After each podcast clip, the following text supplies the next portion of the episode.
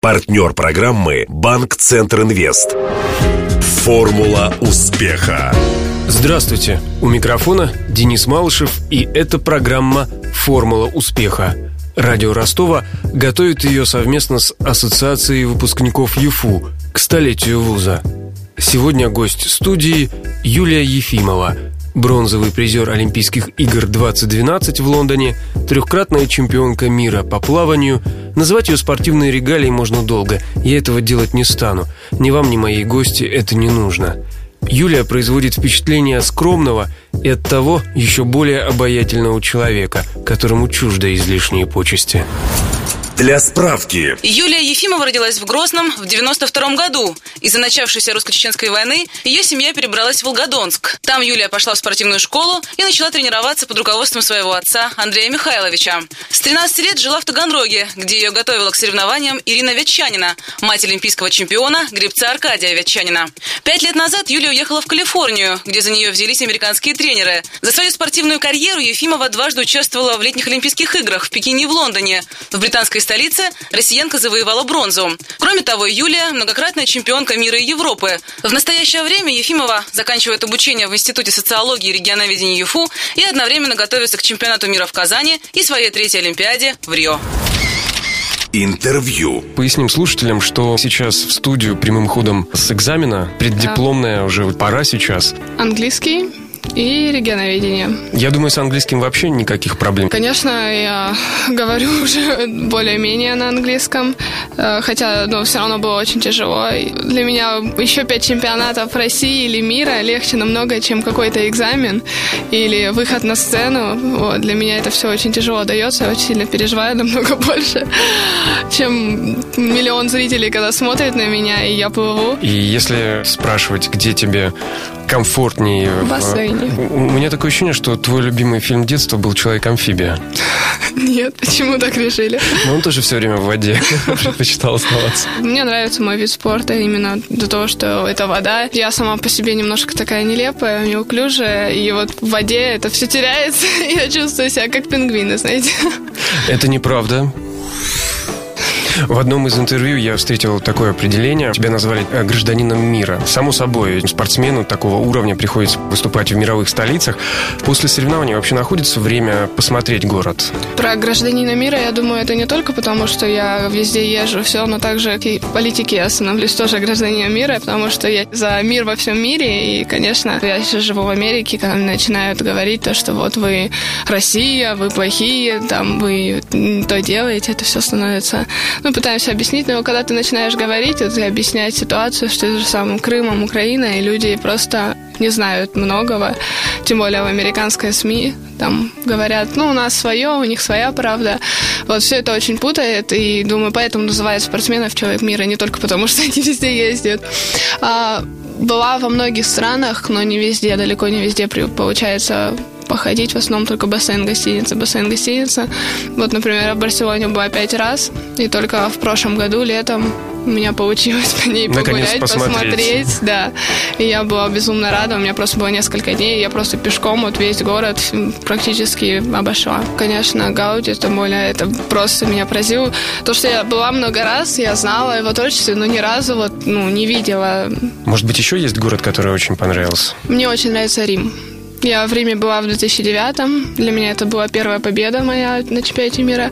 И тогда я ничего не успела посмотреть, потому что каждый, ну, бывает то, что у нас спортсмены еще кто-то плывет в какие-то дни, кто-то отдыхает. У меня каждый день загружен. Плюс еще если жара, там 30-35 градусов, естественно, если у меня даже полдня есть выходного, я никуда не пойду, потому что у меня вечером финал, и это, конечно, скажется. В прошлом году, буквально на неделю, я ездила с подружкой в Рим, и мы тоже пешком искали колесили, все, нас обокрали. Как?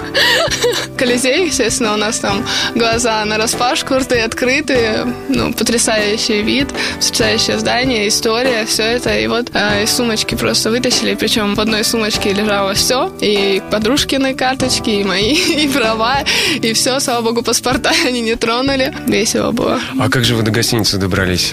Ну, у меня были наличные, кармане, и они да? были, да. Причем я такой тоже человек, который постоянно сумочку при себе держит, все аккуратно, привыкший в России, но на самом деле Россия очень далеко до итальянцев. Видимо, в толпе, когда просто проходили сквозь нас, это произошло.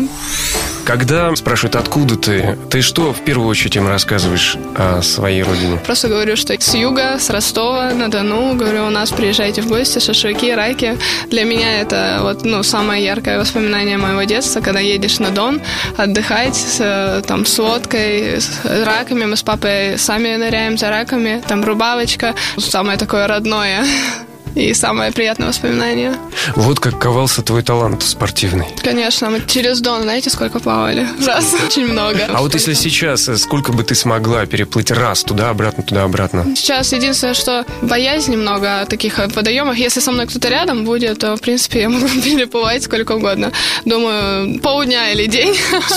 Без остановки. В таком обычном темпе. У нас просто детские лагеря были спортивные, и мой папа как тренер первый, и вот он нас заставлял бегать сначала, кросс, полчаса, час, потом мы прибегали на котлован, там плавали и обратно бежали.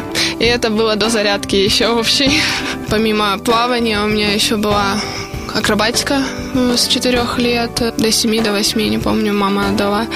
Потом были еще танцы спортивные, было рисование, была школа, было плавание, две тренировки в день. И то есть э, времени вообще не оставалось. В 9 там вечера приходишь, быстро э, домашнее задание делаешь, и все уже. Вот это мне очень помогло, и я благодарна родителям, то, что они меня так натаскали, можно сказать так.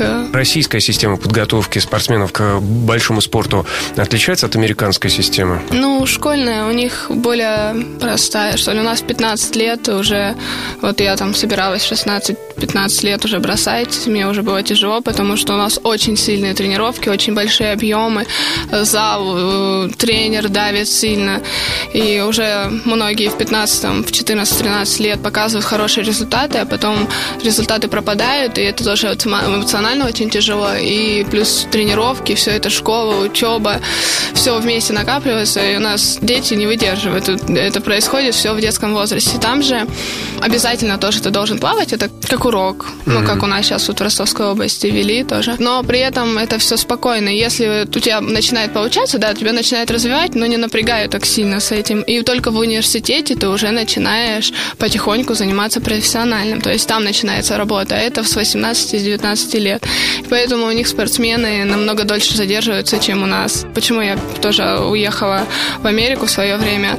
У меня такой уже кризис стал, уже второй кризис за мою карьеру, хотя мне всего там было 18-19 лет. Я просто решила то, что либо я бросаю, либо что-то меняю. Вот у меня было несколько вариантов. Австралия, Италия. Потом получилось то, что меня написали в Америку, пригласили. Когда я приехала, я поняла, что это вот мое, потому что там тренер постоянно придумывает что-то новое. То ты плаваешь шариками, то с фитнес-мячами, то с воздушными, то ты прыгаешь их сбиваешь, то с тяжелыми ну, мецболами, то лопатки наденешь чуть ли не на голову. Ну, то есть э, все это меняется, какие-то задания новые придумываются постоянно. Большая еще очень группа. Тут тренируются в основном все то ли один на один с тренером, то там два-три человека, все в разнобой, я имею в виду, разными стилями, и это неинтересно. Когда у тебя бригада 70 человек, и в этой ты приходишь, как тебе неохота бывает, или ты устал, или еще что-то, но вот в этой атмосфере ты начинаешь, если она расплываться, и ловишь азарт, и начинаешь соревноваться уже по полному. Тренер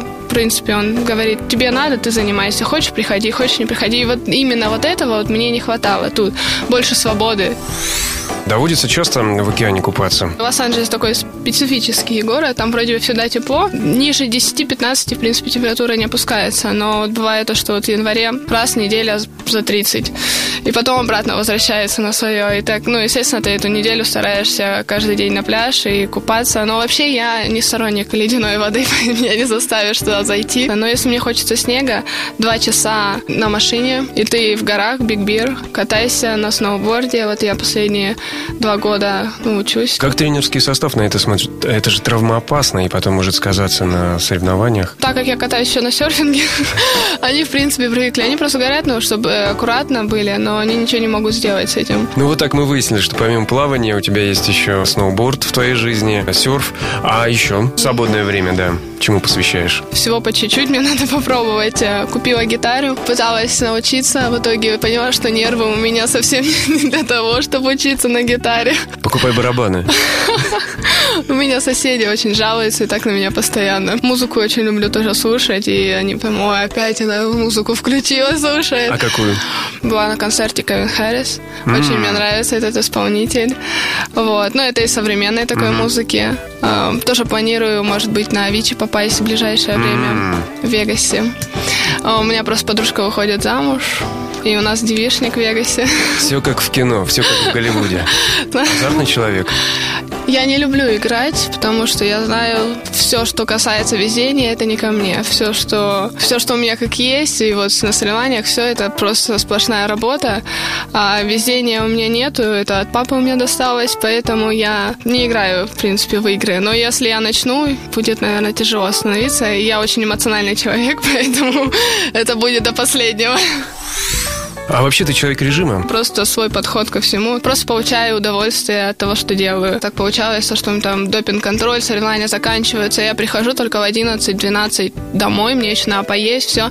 И... Ночью? Да. Меня это как-то вообще не смущает. Я также продолжаю кушать, потом ложусь уже по три ночи, с утра встаю и иду на соревнования. Тебя признали одной из трех самых сексуальных плавчих мира, между Да, прочим. да. Я в этот рейтинг смотрела, и мужской, и женский, и на самом деле, ну, для меня он немножко по-другому. У нас много очень красивых девочек, там еще синхронное плавание девушки. Ну, это просто, помимо того, что это очень красиво, это очень сложно. Я бы, наверное, точно не смогла. Видела, как они тренируются, минуту задерживать дыхание под водой, при этом вытворяя что-то невероятное над водой, а потом вылазить и улыбаться. А сколько ты можешь под водой задержать дыхание? Когда-то я плавала, наверное, 85 метров под водой без дыхания. Ну, в общем, мы выяснили, что диета и ты вещи несовместимые. Нет, я очень люблю поесть. Я лучше просто потом в зале позанимаюсь или поплаваю побольше, чем откажу себе в десерте. У тебя сейчас, получается, такой подготовительный период, да, начался к соревнованиям? Вот сейчас прошел чемпионат России и выступила на хорошем уровне. Я так еще ни разу не выступала. И подводясь к соревнованиям в загруженном полностью состоянии и на высоком уровне, приехав сразу с Америки за два дня до старта, у меня получилось 50-100 сейчас лучшее время в мире, а на 200 второе, третье. Сейчас у меня идет неделя, если так можно сказать, отдыха с экзаменами, со всеми. Дома там, куда и 7 мая уже лечу в Америку. Обратно, да? И начинаю уже тренироваться, и уже намного сильнее, серьезнее. Напоминаю, героем сегодняшней формулы успеха стала олимпийская чемпионка по плаванию Юлия Ефимова. К сожалению, посетить встречу выпускников ЮФУ 16 мая она не сможет. Нужно возвращаться в Америку тренироваться. Но все остальные приходите. Университет приглашает на празднование своего столетия и РГУшников, и таганрожцев, и выпускников ПЕДа, и архитекторов. В общем, всех-всех-всех. Программу провел Денис Малышев, а помогали мне Глеб Диденко и Александр Попов. До встречи завтра в это же время. Формула успеха. Партнер программы «Банк Центр Инвест». На поле выходит малый бизнес Юга России. Сегодня он играет против сборной мира. У ворот опасная финансовая ситуация. Удар и еще удар. Да, бизнесу грозят тяжелые времена. Все замерли в ожидании. И кредиты банка Центр Инвест отразили удар по бизнесу. И предприниматели сразу переходят в контратаку. Идет активное завоевание рынка. Вперед! Гол! Кредиты банка Центр Инвест для малого бизнеса помогают победить. Узнайте о ваших преимуществах по телефону 23030 или в ближайшем к вам офисе банка. ОАО КБ Центр Инвест. Реклама.